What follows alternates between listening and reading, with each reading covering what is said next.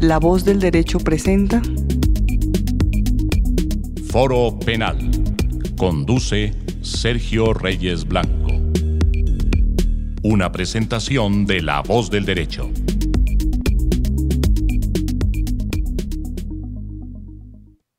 De regreso en La voz del derecho con Foro Penal. Hoy para seguir dialogando sobre temas de actualidad y relacionados con el derecho y particularmente con el derecho penal, nos acompañan como es de costumbre el doctor Daniel Largacha Torres, el doctor Daniel Tawada y la doctora Carolina Gutiérrez de Piñeres. Quien les habla, Sergio Reyes Blanco. Vamos a hablar de algo que en estos días eh, ha generado muchas reacciones y son las medidas adoptadas en El Salvador por el presidente Bukele, que han venido generando posiciones en contra, posiciones a favor, y que de una u otra forma nos ponen a pensar sobre si medidas tan fuertes, si medidas tan extremas, si medidas tan imponentes e imperativas, y que de pronto para, algunos, sobre todo para quienes están en el tema de la defensa de los derechos humanos, pueden tornarse eh, violatorias de los mismos, eh, sería eh, importante o sería necesario ver si ese tipo de medidas tendrían aplicación o cabida en los actuales momentos que vive nuestra Colombia. ¿Y por qué pensar en ello? estamos y hemos venido dialogando en este programa también sobre el proyecto de reforma que presentó el gobierno al Congreso precisamente para modificar eh, algunas medidas eh, o algunas normas propias del sistema penitenciario de la ley 65 de 1993 para humanizar, eh, humanizar las cárceles. El, proyecto se llama de humanización. Y mm, al ver este tipo de medidas y al analizar la situación colombiana en donde la criminalidad ha venido creciendo de manera bastante preocupante, en donde hemos eh, eh, sido testigos de varios fenómenos, no solamente el que ha generado la eh, inmigración de cierta manera, porque una inmigración no controlada pues da lugar precisamente a que se aumenten los hurtos, a que se aumente la inseguridad, a que se aumente de una u otra manera la convivencia pues también otros factores han generado el incremento de la inseguridad en las grandes capitales como Bogotá, como Cali, como Medellín, como Barranquilla, Bucaramanga. Eh, se ha venido viendo y evidenciando cómo eh, el hurto, el hurto a restaurantes, el acecho en el transporte público, el asalto callejero, eh, viene en un incremento bastante preocupante y también el crimen organizado, el sicariato. Precisamente hoy en Bogotá escuchábamos en la mañana cómo volvían a presentarse hechos de sicariato y así en muchas partes del país, en Santander en estos días también, en Bucaramanga el fin de semana. Y escuchábamos también eh, tema muy eh, relacionado con esto y es la posición de Azocapitales frente al fenómeno del hacinamiento carcelario y del hacinamiento en las estaciones de policía y en las URIs. Entonces, el tomar medidas drásticas, de qué manera, como las que ha tomado el presidente Nayib Bukele en El Salvador, de qué manera serían aceptables en nuestro medio. Eh, el Salvador, donde venía incrementándose la criminalidad a través de las famosas maras, de estas organizaciones criminales y de pandillas que se eh, habían generado todo un ambiente de zozobra, pues con las medidas adoptadas eh, se ha visto que, se ha reducido de cierta manera la actividad criminal y que mm, ello pues ha, generado reacciones de organismos internacionales, de, de, organizaciones no gubernamentales frente a que las mismas son violatorias de derechos humanos, pero hay que poner en la balanza si el garantizar los derechos humanos está por de, personas que violan los derechos humanos esté por encima de los derechos ciudadanos. Entonces, para eso vamos a, generar el debate. Eh, quien quiera iniciar de nuestros panelistas con sus posiciones, escucharía pues no sé, la doctora Carolina Gutiérrez de Piñeres, que como ayer era el Día Internacional de la Mujer y que extendemos un saludo a todas nuestras mujeres colombianas y a todas las del mundo por ese, por ese aporte en nuestra sociedad, pues empecemos con la doctora Carolina. Bueno. Bueno, sobre este tema, digamos, yo creo que hay muchas cosas por decir. Yo voy a comenzar como con dos, dos temas y tal vez en la medida que vayamos avanzando, pues tendremos un mayor debate sobre, sobre esto. Mm, aquí hay que comprender que, que, el fenómeno salvadoreño es un fenómeno y, nicaragüense, y digamos porque esta, esto es un fenómeno que se extiende por todo Centroamérica, digamos, hasta México, México Estados Unidos. Eh, estas son, tú lo acabas de decir, son organizaciones criminales. O sea, ya no estamos hablando de del delincuente común, sino estamos hablando de organizaciones enormes. Eh, que uno no sabe en este momento si esta reducción de los homicidios y todo es, es un, solo un periodo de enfriamiento para luego generar una reorganización, porque las organizaciones criminales generalmente se reorganizan y se transforman y a veces se vuelven mucho más fuertes. Entonces también tenemos que ver hacia adelante si este, digamos, esta persuasión con esta cárcel va a ser suficiente para detener la criminalidad. Y ahí, eh, antes de comenzar el programa, estábamos teniendo una pequeña discusión aquí entre nosotros y yo sí creo que em, mm, una, un, un, tema de estos como intimidatorio de nada sirve si no le seguimos apostando más al tema de la prevención. Y sin prevención podemos tener todas las cárceles del mundo y la criminalidad jamás va a acabarse. Eh, y esto me hace acordar de un estudio de un eh, neurocriminólogo, Adrián Rein, que duró muchísimos años estudiando a muchos criminales y su conclusión final es, si no volvemos a los primeros años de vida, no vamos a poder lograr nada. Y es porque hoy sabemos, en la neurociencia nos lo ha dicho, que, eh, digamos, los malos tratos, la violencia, la mala alimentación en los seis primeros años de vida determinan el comportamiento de un ser humano el resto de su vida, y especialmente el comportamiento criminal.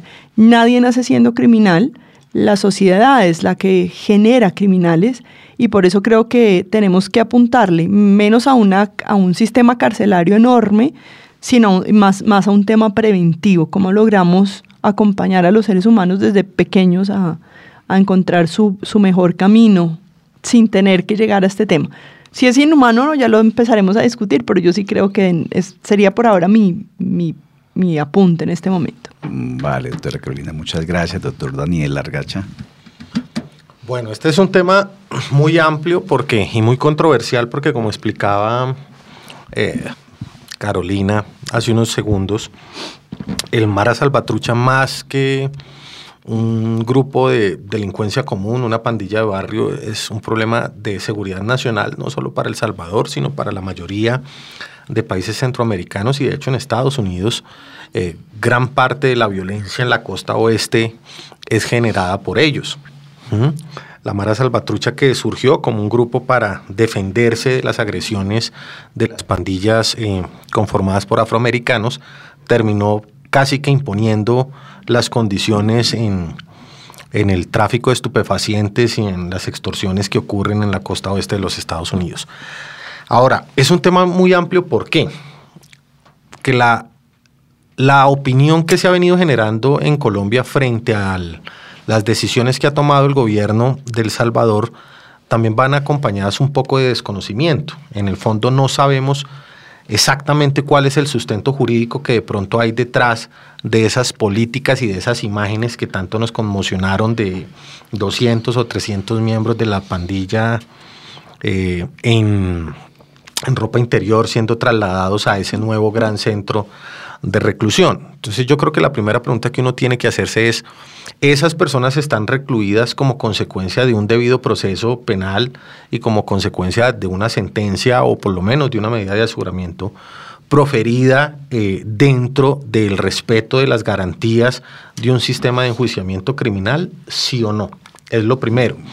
Lo que se ha podido observar es que hay un estado de excepción que ha llevado a la detención de fácilmente 20 mil o 30 mil miembros de, esas pandillas. Eh, situación que en principio sí puede levantar cierto, por lo menos inquietud. Eh, ¿Cuáles o, qué tanto están cediendo las garantías eh, de estas personas a ese estado de excepción y si los tribunales que están profiriendo esas medidas son los habituales, ¿no? Principio del juez natural o son tribunales que han sido creados dentro de un estado de excepción. Eh, esto más que para hacer una crítica, simplemente llamando a que tenemos que partir de ese conocimiento para poder opinar. Segundo, ¿en qué condiciones están esas personas recluidas? La foto es impactante, pero la foto para mí es más un tema propagandístico, que él está buscando mostrar mano dura, pero de por sí la foto no permite concluir que haya o no haya abusos o violaciones a los derechos de esos reclusos en los, en, en los centros de reclusión. De hecho, pues si uno mira esa foto y mira las fotos aquí en las estaciones de policía, yo creo que por lo menos esos, esos muchachos en Salvador, esos, esos esos presos están en condiciones de limpieza y de higiene. Acá hay unas fotos peores, lamentables. O sea, yo creo que nosotros opinando de lo que ocurre en El Salvador y nuestros cárceles y centros de policía son o iguales o peores. Exacto. Entonces, creo que eso también hay que conocerlo. A mí me preocupan algunas declaraciones del presidente eh, Bukele cuando manifiesta que los tiene como un gran logro en unas condiciones de hacinamiento, sin colchoneta, el que no les va a dar un arroz, pues yo creo que eso sí ya rayaría en un desconocimiento de las garantías fundamentales de quien está recluido. Sin entrar a hablar de la finalidad del, derecho penal y si vamos a hacer énfasis en, una prevención o, o, en una resocialización, pero esas manifestaciones son, son cuestionables, porque independientemente de que una persona esté privada de la libertad, pues lo cierto es que se le debe garantizar su alimentación. Punto de pronto más adelante en el programa hablamos de qué opinamos de, esa política criminal de, y de los efectos que ha tenido en países eh, europeos o en los Estados Unidos o en China. Y tercero, que también ya un poco ligado a eso que valdría la pena conocerlo, es qué dice la constitución política de El Salvador frente a esa y el código penal frente al fin de la pena. Hace un énfasis en la prevención general, hace un énfasis en la prevención especial, hace un énfasis en la resocialización para terminar de cerrar esa discusión. Yo creo que hay un poco de, todos estamos opinando en este país sobre unas imágenes y sobre ciertas declaraciones, pero yo creo que eso requiere un mayor estudio en ese sentido para dar esa, esa opinión, porque lo cierto es, pueden bajar las tasas de homicidio, como decía Carolina, pueden bajar los índices de de criminalidad, pero puede estar existiendo una reestructuración de esos grupos criminales. Yo siento que le está aplicando un poco la política carcelaria de los Estados Unidos. Me parece que es el ejemplo que está tomando, que es de sacar al delincuente peligroso de circulación. Neutralizarlo. Neutralizarlo. Sí, un poco una consecuencia de lo que en los 80s con Ronald Reagan fue en los Estados Unidos el Three Strikes and You're Out. Sí, saque de circulación a esa persona. Que con las cifras de encarcelamiento que hay en Estados Unidos, pues uno puede decir que de alguna manera puede haber cierto fracaso de esa política, pero pues lo dejamos ahí para más adelante. Perfecto, doctor Daniel Tabada. Eh, bueno, no, el tema que yo he observado es que políticamente las medidas tomadas por el presidente Bukele en El Salvador eh, tienen un cierto eco en nuestra ciudadanía. Pues a nadie, ninguna, ninguna sociedad en el mundo eh, se encuentra contenta pues con los altos niveles de inseguridad y de criminalidad que haya.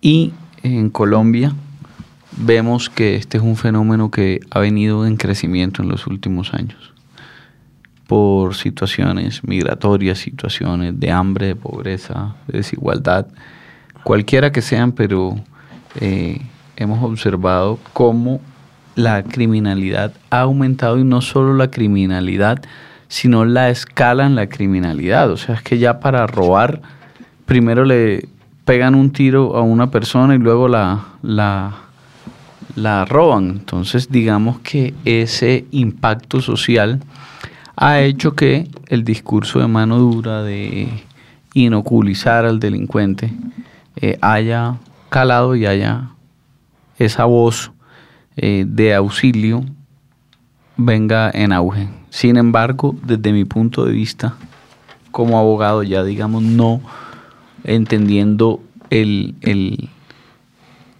la aceptación política que hayan tenido estas medidas, sino como abogado, pienso que es absolutamente inadmisible un sistema penitenciario eh, de esas magnitudes en las medidas en que, mm, en primer lugar, no se encuentran acordes con la constitución política de Colombia, nuestro código penal y pues todos los tratados internacionales suscritos y ratificados por nuestro país.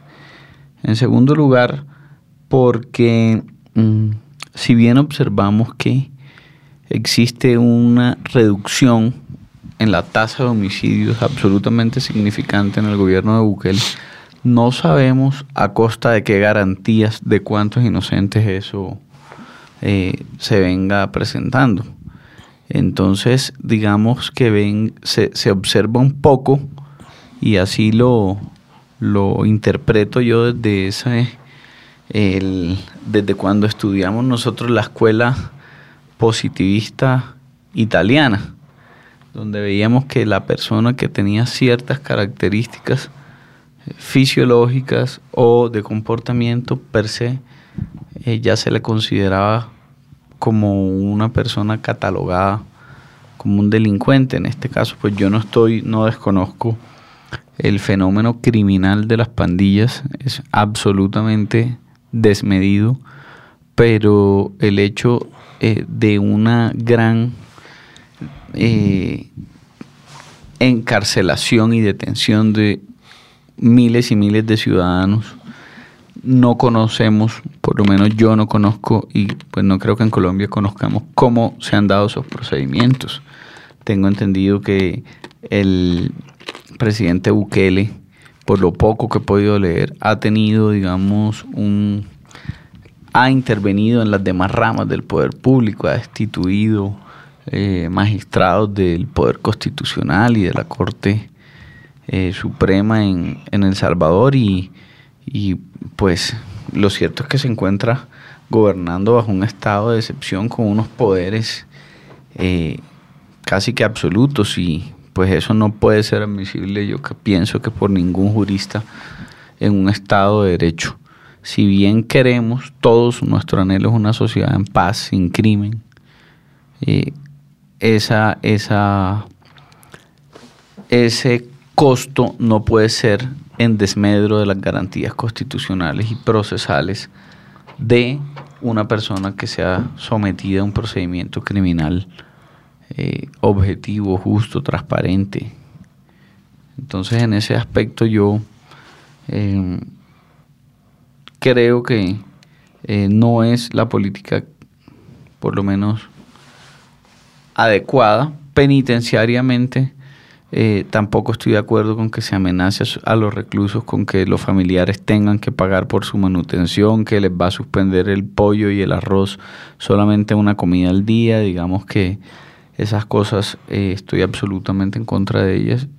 Lo, veo que lo único rescatable de, del sistema de Bukele hasta donde veo es la modernización de la infraestructura. Uno ve unas cárceles absolutamente limpias eh, organizadas, eh, con un, personal calificado y eso pues sí me parece, digamos que... Pues visualmente están más limpias que las de acá. Sí, sí.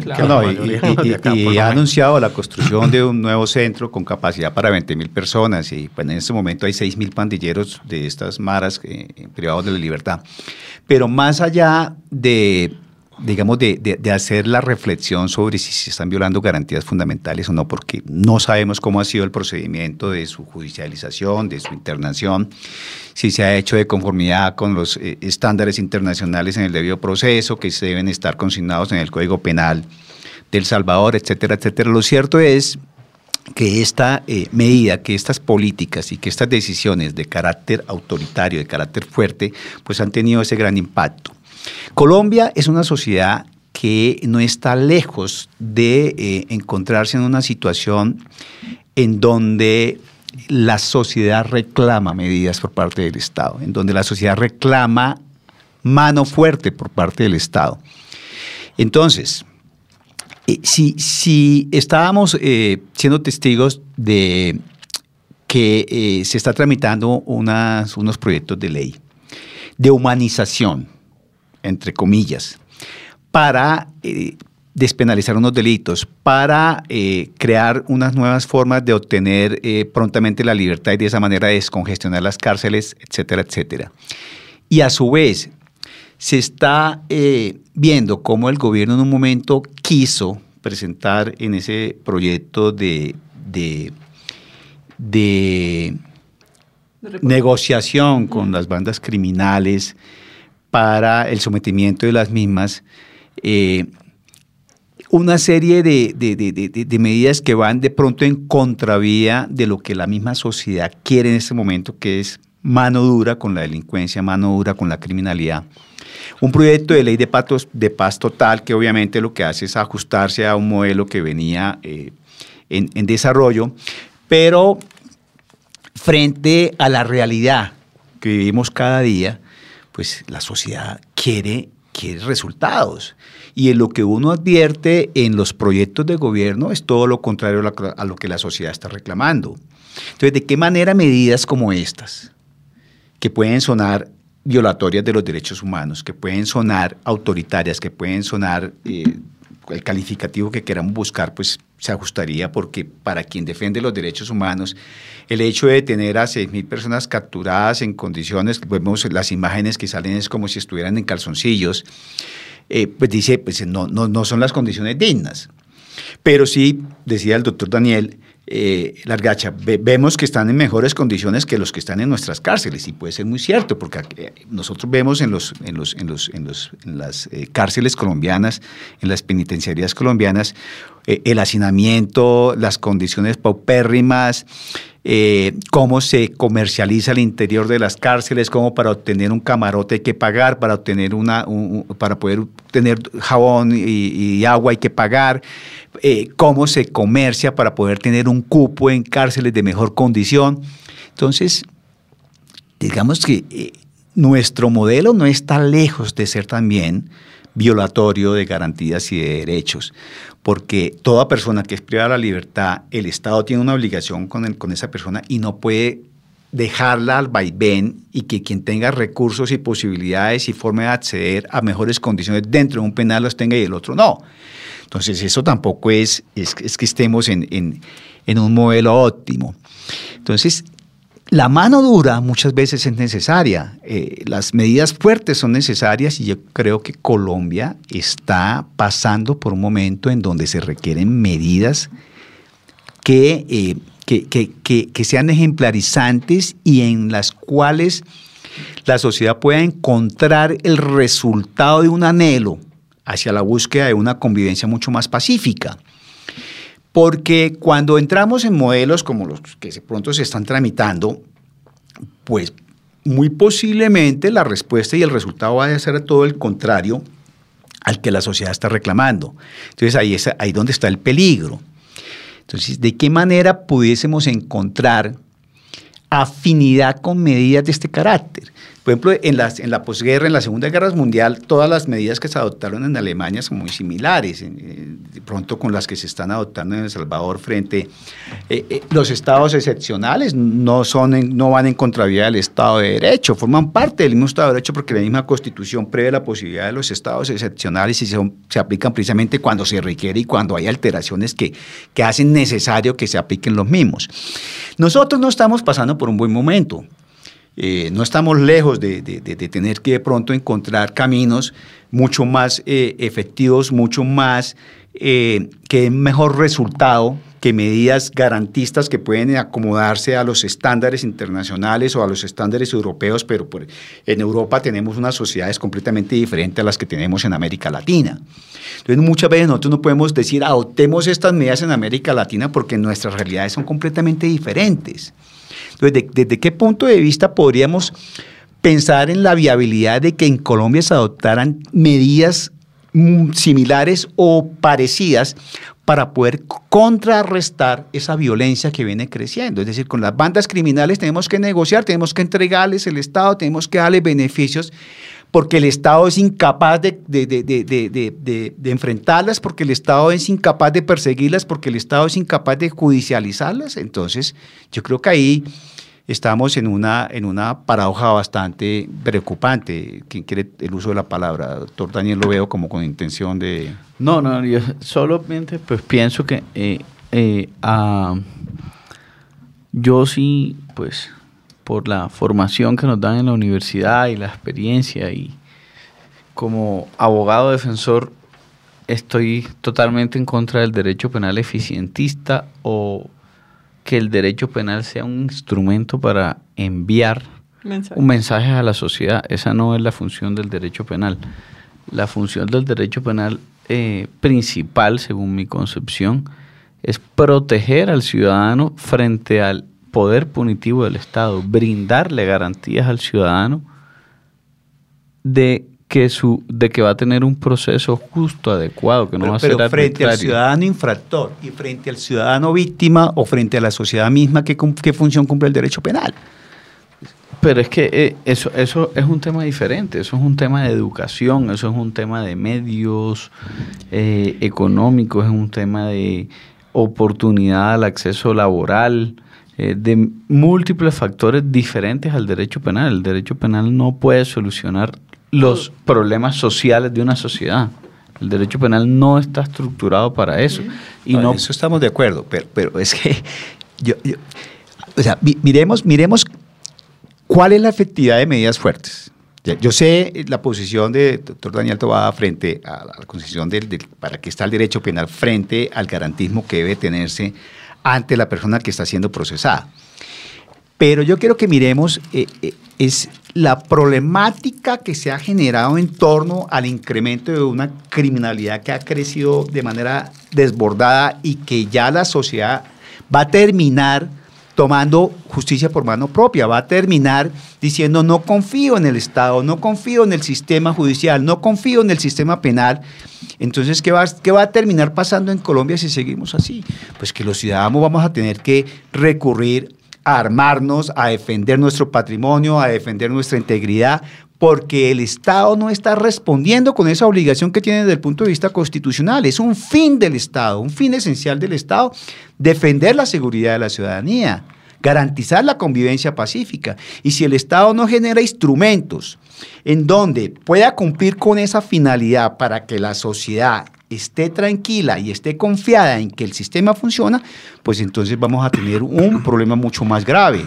No, sí, yo por ejemplo estoy absolutamente de acuerdo y en eso digamos que me considero una persona, y lo digo abiertamente sin ningún tipo de, de tibieza, que yo en ese aspecto soy bastante derecha. Yo creo en las instituciones del Estado, en el respaldo absoluto a las fuerzas militares, a las fuerzas de policía. Soy, eh, estoy de acuerdo con, eh, con el SMAT, con todo ese tipo, digamos, de el, apoyo de la, la, fortaleza de las instituciones para mí es un pilar fundamental en el Estado. Y no comparto eh, la postura que se viene asumiendo en cuanto a que todo tiene que ser por las vías del diálogo, ¿no? Porque si existe un secuestro masivo de personas, eso no se soluciona dialogando. El Estado también tiene que apoyar a su fuerza pública, darle las garantías eh, al, al, ejército, a la policía, que puedan actuar, de que tengan apoyo logístico. Que fue, lo, que fue lo que no vimos hace unos días con los policías es correcto, que fueron por, la, por, las, por los campesinos y que... Yo, yo, yo eso, digamos, yo creo que en Colombia eh, se ha desnaturalizado el tema de la protesta social, o sea, el vandalismo, la destrucción a bienes públicos, eh, la la, lo que ocurrió en las marchas con todo este tema de la primera línea, eso no es un asunto ni político ni relacionado con la protesta social. Esos son delitos tipificados en el Código Penal y pienso que se deben responder por ellos. Pero ya los van a despenalizar. Pero, pero eso es un asunto diferente, diferente. Eh, la fortaleza de las instituciones, el apoyo, eh, digamos, que tiene que tener nuestra fuerza pública para actuar, para contener la criminalidad, es un tema diferente al sistema penal, al sistema procesal penal y a una política carcelaria como la que viene adelantando al caso que nos referimos al gobierno de, de, El Salvador. Yo pienso que es que una cosa no tiene que ir eh, en contravía de la otra. La fortaleza del ejército, de las instituciones, que, que la policía eh, no, que eh, actuando dentro de sus protocolos no terminen ellos siendo judicializados y casi que, mejor dicho, condenados por ejercer su función y su rol que se encuentra establecido en la Constitución y en las leyes, es un tema diferente a establecer una política penitenciaria, una política carcelaria, una política de mano dura eh, con relación al derecho penal, donde eh, lo que observamos o lo que podemos observar es que se existen detenciones de ciudadanos y privación de la libertad sin ningún tipo de procedimiento, por, por simples sospechas, no, no se somete, digamos, a, un, a, un, a, una mínima confrontación probatoria eh, la detención de miles y miles de ciudadanos que no sabemos. Hoy en día está eso en El Salvador, hablo del caso específico de El Salvador, ha reducido la criminalidad y los homicidios en, unos niveles sorprendentes, pero no sabemos cuál vaya a ser el efecto que eso vaya a causar en un futuro. ¿Cómo van a salir e, esas personas de esas cárceles? ¿Cuál va a ser la reacción que van a tomar en el momento en que recobren su libertad? Entonces, en ese aspecto, yo eso pues es, una, es un, un asunto que quería decir y poner sobre la mesa, es que el hecho de que el Estado tenga su deber de actuar, tenga que actuar con mano dura, es un tema diferente porque eso es un tema de, política de Estado, un tema institucional al derecho penal. Así, digamos, lo, entiendo yo. Bueno, yo voy, a decir como tocar varios puntos de, lo que han hablado ustedes. Uno, tal vez, mm, bueno, la pregunta es, ¿nuestro sistema realmente estaría resocializando? O sea, claramente, tú lo acabas de decir, no. Pero probablemente un sistema como el que está montándose en El Salvador tampoco. Porque, tampoco, porque tampoco sabemos, como dice el doctor Daniel, si, eso, si, ese es el, si ese es el fin. No, no tenemos. Es que, es que respecto al Salvador, ¿qué tenemos? Tenemos el resultado de unas medidas que en principio han sido efectivas para qué? Para reducir criminalidad. No sabemos no podemos discutir si, si hubo violación del debido proceso o no hubo violación del debido proceso porque no conocemos los detalles de cómo se dieron las capturas, cómo se, cómo se dio la judicialización, cómo se llegó a la internación de estas personas. Pero digamos, tu, tu, pregunta más allá Estamos partiendo de, la mano de, lo general, de la mano dura. si hay que adoptar medidas fuertes para contrarrestar el fenómeno criminal en Colombia y no de pronto eh, medidas como las que estamos viendo se están tramitando en el Congreso de la República. Pero es que mano fuerte, mano fuerte solamente frente al tema de la criminalidad, eso no va a servir déjame, déjame un momentico terminar las ideas. O sea, sin trabajo, sin educación, yo puedo poner toda la mano fuerte que va a haber hoy, puedo, puedo erradicar hoy un montón de criminales y mañana van a volver a, mañana vamos a volver a tener. O sea, eso tiene que ir en conjunto y el Estado no solo es responsable de perseguir al crimen, sino también de dar oportunidades. O sea, su cuando tú preguntabas, ¿y qué pasa con las víctimas? Pues qué pasa también con las personas que están, que están en procesos judiciales. También muchas de estas personas tienen, no tienen trabajo, no han tenido acceso a una buena educación. Eh, entonces, todo, todo, esto, todo esto está articulado, o sea, no hay nada que esté suelto por un lado. Yo solamente quiero tocar algunos puntos. Definitivamente en una hora no vamos a resolver algo que no, no se ha resuelto en la humanidad nunca, en ningún estado. Creo, no, me, me, cuesta pensar en un estado de excepción en Colombia porque me da miedo que eso no se vuelva un estado de excepción, sino un estado permanente, de, un de unos derechos que se, va, que, que, se podrían atribuir, más con las características de nuestro presidente, que eso, eso es un poco que, lo que me asusta. Yo siento que un poco cuando uno eh, tiene un estado de excepción, también tiene un nivel de egocentrismo donde no confía en todas las instituciones, donde uno cree que uno va a ser el único capaz de resolver de resolver todos los problemas de la sociedad porque no confío en lo que ha, lo, en, en, el trabajo, digamos, en equipo, porque el presidente solamente encabeza un gobierno, pero el gobierno somos todos finalmente. Entonces me preocupa un poco pensar que una persona es capaz de resolver todos los problemas de la humanidad y además pensemos que Bukele también tiene un tema y es que le encantan los medios los medios. Entonces él está controlando con TikTok, con Instagram, con demás toda la información a la que estamos teniendo acceso. Entonces, siento que no nos deberíamos entrar tanto allá Claro. y mirar un poco lo que está Y, pasando. Perdón, hago un paréntesis así. Una de las medidas del estado de excepción que, que aplica Bukele es precisamente el de impedir que los medios informen Claro. sobre las maras. Pero eso tiene, pero eso tiene una razón de ser. Eh, eh, digamos que eso ha pasado en, muchos momentos de la historia. En el nazismo pasó cuando se impidió hacer eh, publicidad de, de, de, de, la esvástica, de, las políticas nazis, etcétera, etcétera. Porque con eso se busca también reducir, porque la, en una sociedad como la actual que tenemos tan mediática, la información muchas veces genera también esos efectos de que si hay algo que se está transmitiendo constantemente, información sobre algo que es negativo, termine generando más apoyo a eso que es negativo. Claro, claro, no, no. Por Entonces, eso te digo, eso razón. no, no, mm, Sí, eh, me, me voy a, digamos, ¿qué ha hecho él? Sí. O sea, pensemos un poco que lo que, la, lo que, lo, lo que vemos ahorita es lo que él permite que veamos. Entonces, realmente no tenemos ni idea Y si no llega a fallar, y si no, él dice que se ha disminuido la criminalidad, tampoco sabemos porque también puede ser una información que esté controlada. Es, ¿Qué nos está pasando a nosotros? Yo creo que pensar en importar algo como eso, pues yo siento que necesitamos es pensar en, en qué es lo que estamos viviendo como sociedad y qué es lo que necesitamos como sociedad.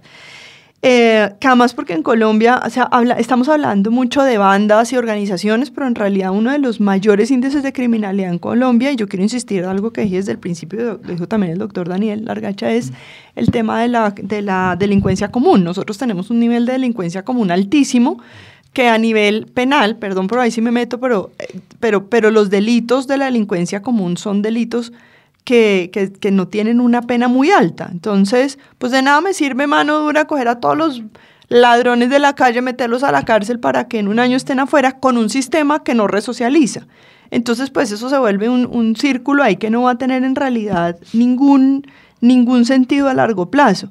Nuestra mayor, en, en las grandes capitales, el problema no es como nosotros no tenemos maras, tenemos mucha delincuencia común derivada muchas veces de situaciones de pobreza. Yo no quiero tampoco justificar la delincuencia, pero sí tenemos un, un Estado que nos falta más, más organización estatal. No, y delincuencia organizada también tenemos bastante. Tenemos de, no, es que nosotros tenemos, el problema es que en Colombia tenemos de todo, tenemos paramilitarismo, guerrilla, delincuencia organizada, delincuencia, o sea, nosotros tenemos demasiados Minería. frentes, mi- o sea, demasiados, demasiados fuentes de, fuentes de, de- de violencia, Sí. no hablemos de criminalidad, de violencia para atacar, Factores generadores de violencia. demasiados.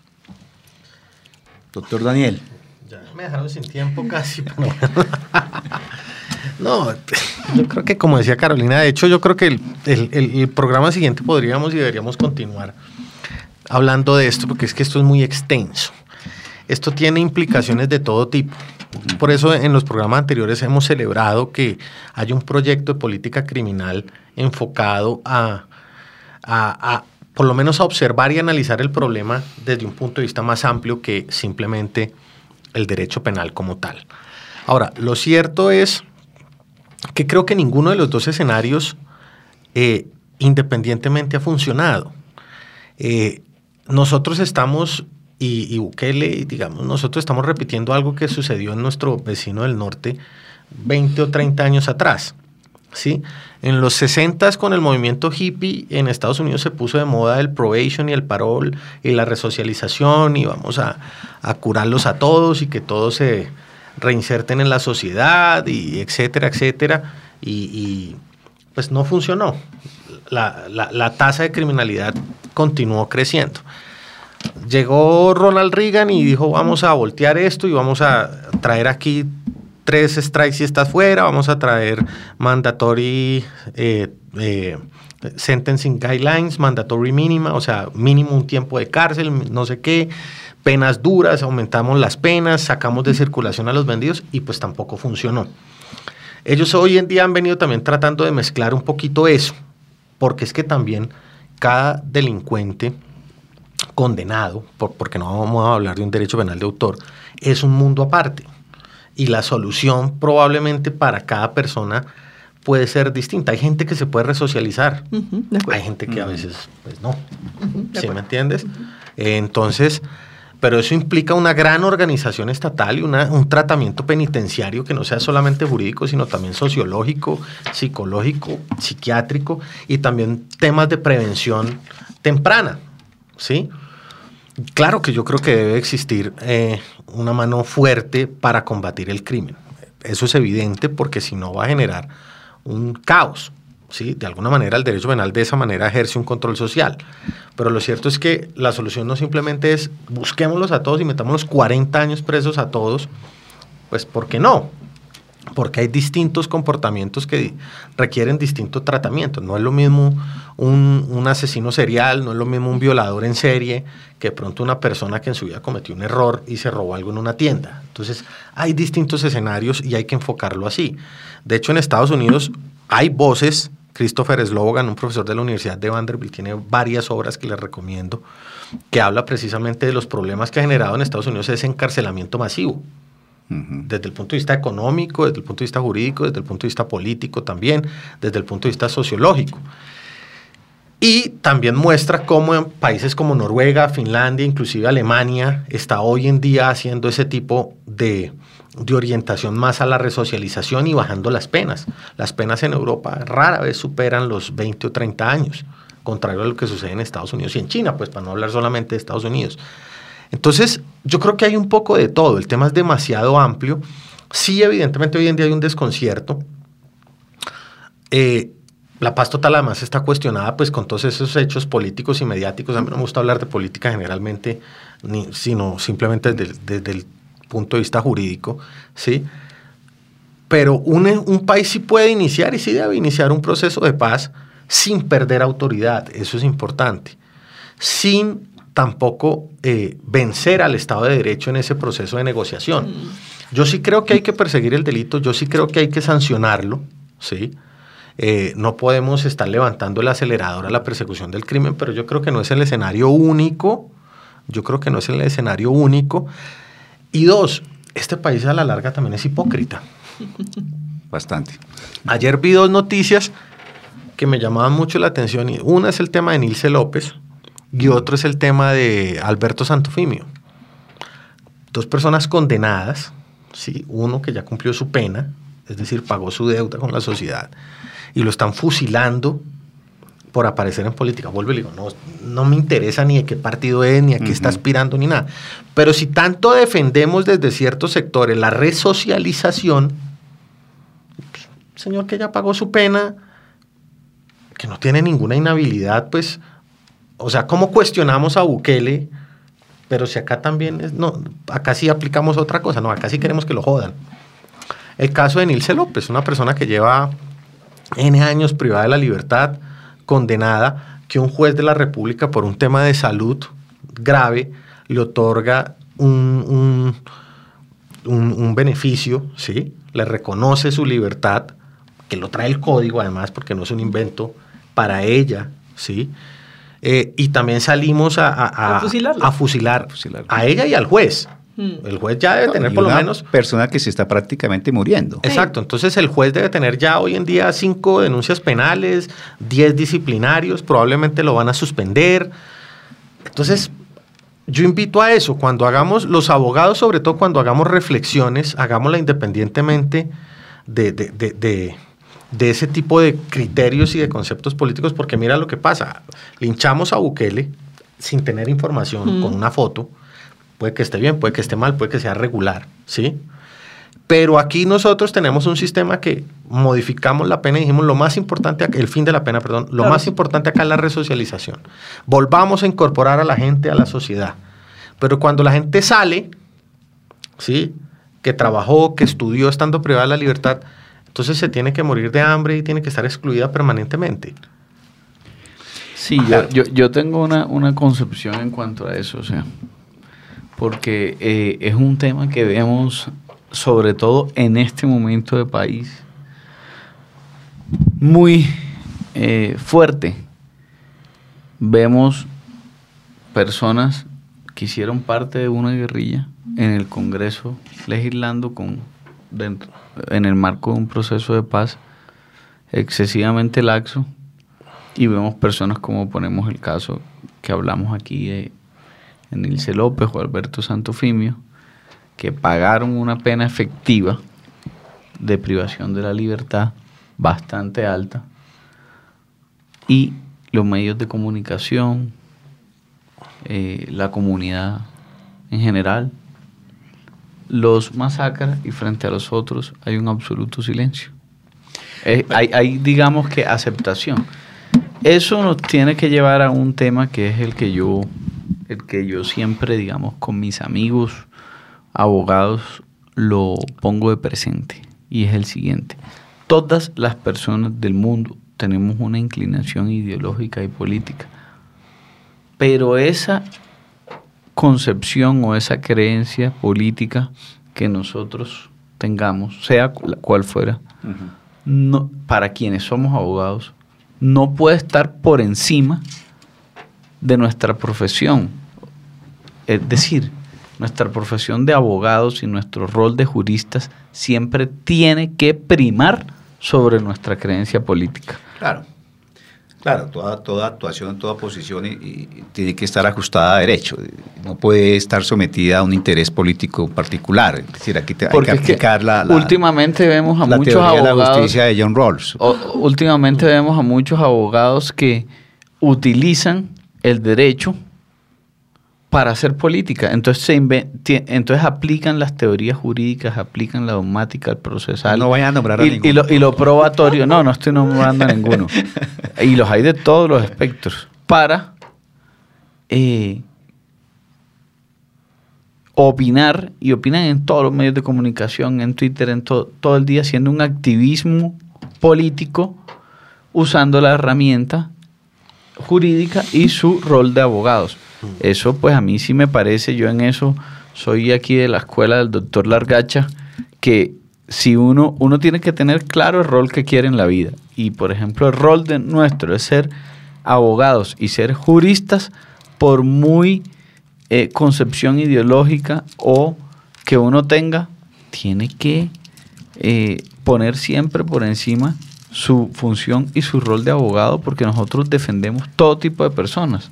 Nosotros hacemos defensa de procesos y eso habrá personas de toda clase. Entonces, digamos que eso no... Pero, doctor Daniel, frente a lo que comentaba en torno al por qué en el Congreso hay personas que llegaron por el proceso de paz y por qué Santo opinión, hay, ahí son dos circunstancias o dos situaciones que pueden discutirse, pero que son distintas porque, eh, digamos, lo, de los mismos de las FARC que llegaron al Congreso obedeció a un proceso de negociación. Yo particularmente siempre estuve en contra de que ellos llegaran al Congreso por muchos, por muchos aspectos, porque primero no se había dado todo el proceso de verdad que tenían que presentarse ante la Jurisdicción Especial para la Paz, y segundo porque ponía en un cierto desequilibrio la legitimidad del mismo proceso pero ellos insistieron y así se llegó la negociación, cuando el, lo propio sería que hubiesen llegado personas simpatizantes de las FARC, pero que no hacían parte de su no, yo, lo que hablo, y que no estaban procesados. Yo lo que hablo es de la indignación social. No, y, tenían personas de mucha capacidad y de mucha formación para poder haber representado a las FARC en el Congreso. pero eso sería otra discusión. no nos salgamos. sí, eso sería otra discusión. Yo creo, yo creo que, que, centrémonos en, en, en el punto en que estamos. Si es, ¿necesitamos o no necesitamos medidas fuertes? Porque es que el proyecto que está en el Congreso es todo lo contrario. El proyecto que se está discutiendo en el Congreso o que, o que está entrando en discusión en el Congreso es, es, un, es un, proyecto que sí eh, tiene atractivos, pero que va en contravía de medidas fuertes. Lo que pasa es Daniel. dos, dos minutos nomás, pa. es que yo creo que el problema es de varias vías. Yo creo que se necesitan medidas fuertes, primero en, pues aparte del tema de prevención temprana, primero que todo en, la persecución del delito. Porque es que la impunidad hace más daño que inclusive que una condena leve. Entonces yo creo que ese es el primer escenario. Medidas fuertes para la prevención del delito, sí. Medidas fuertes para la obtención de una sentencia, sí, en el sentido de que dentro de un debido proceso eh, se avance. está tan mal enfocado y construido el sistema de enjuiciamiento criminal que terminamos llevando N mil situaciones a juicio y la fiscalía pierde la mayoría de los casos. Yo creo que ahí está el problema más grande, porque si la reforma en el Congreso, independientemente del cuestionamiento de excluir o no algunas conductas punibles, ¿sí? Eh, el humanizar la situación, el, humanizar el proceso penal, no está equivocado del todo. Yo creo que debe haber, se deben entender esos dos momentos, ¿sí? Nada ganamos, además, con establecer unas condenas de 60 o 70 años y unas cadenas perpetuas, si igual los procesos ni avanzan. Sí, no tendría ningún efecto, ningún resultado. Pero, pero más que, más que, más que aumentar penas, más que eh, enfocarnos en, en qué sería más práctico en torno a una política criminal que, que, que, que, perfeccione el sistema penitenciario, que permita la resocialización, que allá, allá apuntar siempre. Mi preocupación es cómo contrarrestamos lo que el ciudadano a pie está viviendo y es que estás al acecho constantemente de la delincuencia y de la criminalidad. Entonces, para poderle garantizar a ese ciudadano, estas medidas que están en, discusión en el Congreso no van a, tener ningún efecto frente al ciudadano común, que es el que está sufriendo a diario toda la criminalidad y toda la delincuencia. Yo, yo estoy de acuerdo con eso, pero me preocupa más mi preocupación ciudadana, ahí lo hablo como ciudadano, no como abogado está encaminada es a las medidas administrativas y de política que se vienen tomando frente a el actuar de la policía, del ejército, de la fuerza pública. Ahí sí veo que existe una preocupación porque veo que no hay política. Veo que no, eh, no hay no hay apoyo, no hay eh, una ¿cómo diría yo? Respaldo institucional. un respaldo institucional a la actuación real y efectiva, sino que ahora, pues, obviamente, eh, el diálogo, los medios alternativos de resolución de conflicto, todo ese tipo de cosas son demasiado importantes, la mediación, etcétera. Pero no todos los problemas se pueden, o sea, el Estado no puede perder su capacidad de actuar por eh, porque todo se quiere resolver de manera pacífica. Existen casos donde, hombre, cogen a un policía, le echan gasolina y lo prenden vivo, eso ahí no, hay, ahí no cabe el espacio a realizar ningún tipo de diálogo. Cuando prenden un CAI, eh, cogen eh, ambulancias con bebés que los vienen transportando y los bebés pues mueren por los bloqueos. Ese, ese tipo de situaciones no abren el espacio a ningún tipo de mediación, de diálogo, ni de nada. Ahí lo que hay, lo que se necesita es un contundente respaldo y apoyo a la actuación de la fuerza pública. Y yo, como ciudadano, sí veo con alta preocupación que el respaldo y el apoyo y las órdenes a la fuerza pública no están por ningún lado. Sí, eso lo hemos evidenciado con el caquetá. Aquí voy a hablar como ya, también como desde la psicología y las neurociencias con tal vez tres puntos importantes. Creo que sí debe haber mano fuerte, medidas duras, pero también una flexibilidad en ese proceso. Que es lo que, o sea, nos preocupamos mucho por si condenamos o no condenamos y, una, y qué pasa cuando la persona está dentro. Hay, una, hay un tema desde el punto de vista psicológico y neurocientífico y es que la edad de la criminalidad va disminuyendo. Más o menos uno, más o menos está calculado que entre los 18 y los 30 años de edad es cuando más criminalidad impulsiva y violenta se comete. Después de los 30 años, la criminalidad violenta va disminuyendo y eso está demostrado en todas las partes, en todas partes del mundo. Es más difícil que una persona de 45 años mate violentamente que un pelado de 18, 19 años estos que hacen bloqueos que no les importa quemar policías, todos son jóvenes. O sea, no hay ahí adultos porque, porque el cerebro va madurando y va generando otras vías de, de resolución de los conflictos sociales. Entonces, yo puedo condenar a alguien a muchos años y acompañarlo y ver, porque lo decían ustedes en algún momento, cómo evoluciona su proceso al estar privado de la libertad. Logra tomar conciencia, logra madurar socialmente para entender su papel dentro de una sociedad y si es así, yo puedo pensar en irle dando una libertad acompañada, menos restringida, hasta que finalmente logre la libertad, independientemente de que esté condenado a 20 o 50 años. Que eso es lo que nos falta, un verdadero proceso de acompañamiento que no es solo la resocialización como se da en Colombia, que eso no sirve para nada y todo el mundo lo sabe. Eh, y, aquí la gente que, está dentro de las, de, pues que trabaja dentro de las cárceles dice sí hacemos mucho, sí hacen mucho, pero realmente todo el mundo sabe que ahí no hay efectividad. Em, hay muchas personas que han matado que se les entrevista a los 40 años y dicen, si yo pudiera volver el tiempo, no lo volvería a hacer, porque es cuando yo tomo conciencia. Entonces, em, de eso para mí se trata la palabra humanizar. Humanizar no es disminuir las penas, no es que no haya mano dura. Humanizar es realmente acompañar todo el proceso de resocialización, eh, donde yo logre traer realmente de vuelta a la sociedad a las personas siendo mejores seres humanos. El que definitivamente no lo logró, no. Además, la, la gente que no se adapta es porque realmente tiene un trastorno mental complejo que le impide cambiar. Pero la mayoría de personas con unos años de cárcel cambian. Así no haya ningún proceso de acompañamiento. Cuando les damos la libertad? Ahora necesitamos gente dentro de las cárceles que ayude a tomar esas decisiones, no abogados, psicólogos, trabajadores sociales mejor preparados, porque muchas de las personas que están preparadas, hay mucha gente que está preparada, pero hay mucha gente que también ingresa a esos trabajos, y lo voy a decir así, porque tienen palancas. no tienen ni idea de psicología, no tienen ni dónde están parados y son ellos los que hacen la evaluación de los para, para ver si se les otorga el permiso de 72 horas de una forma súper irresponsable porque en realidad no consideran todas las variables que uno sí debe considerar. Y eso lo que es lo tiene que, medirse.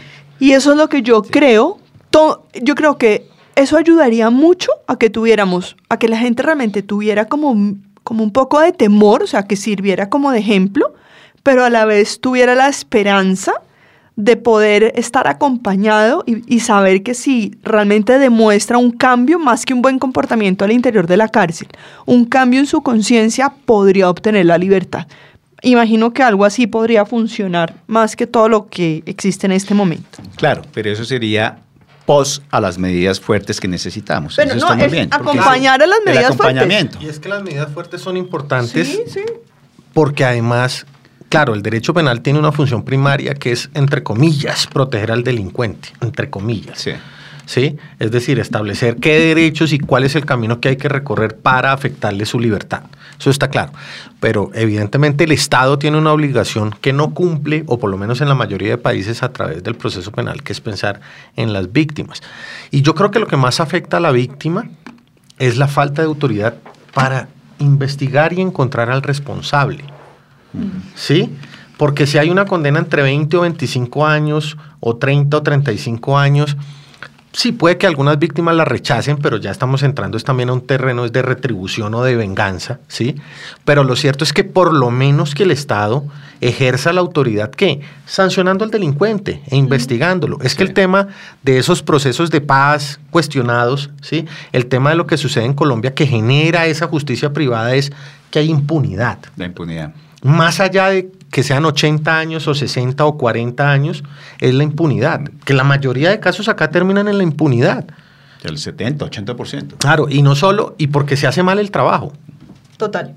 Por parte del, del Estado. Sí, no hay una, una, una, una política que realmente responda a eh, criterios de investigación serios y comprometidos que, eh, y, que, y, que, estén, digamos, conforme con la demanda que hay, porque es que hay muchísimas investigaciones que no se atienden, pero muchísimas son muchas.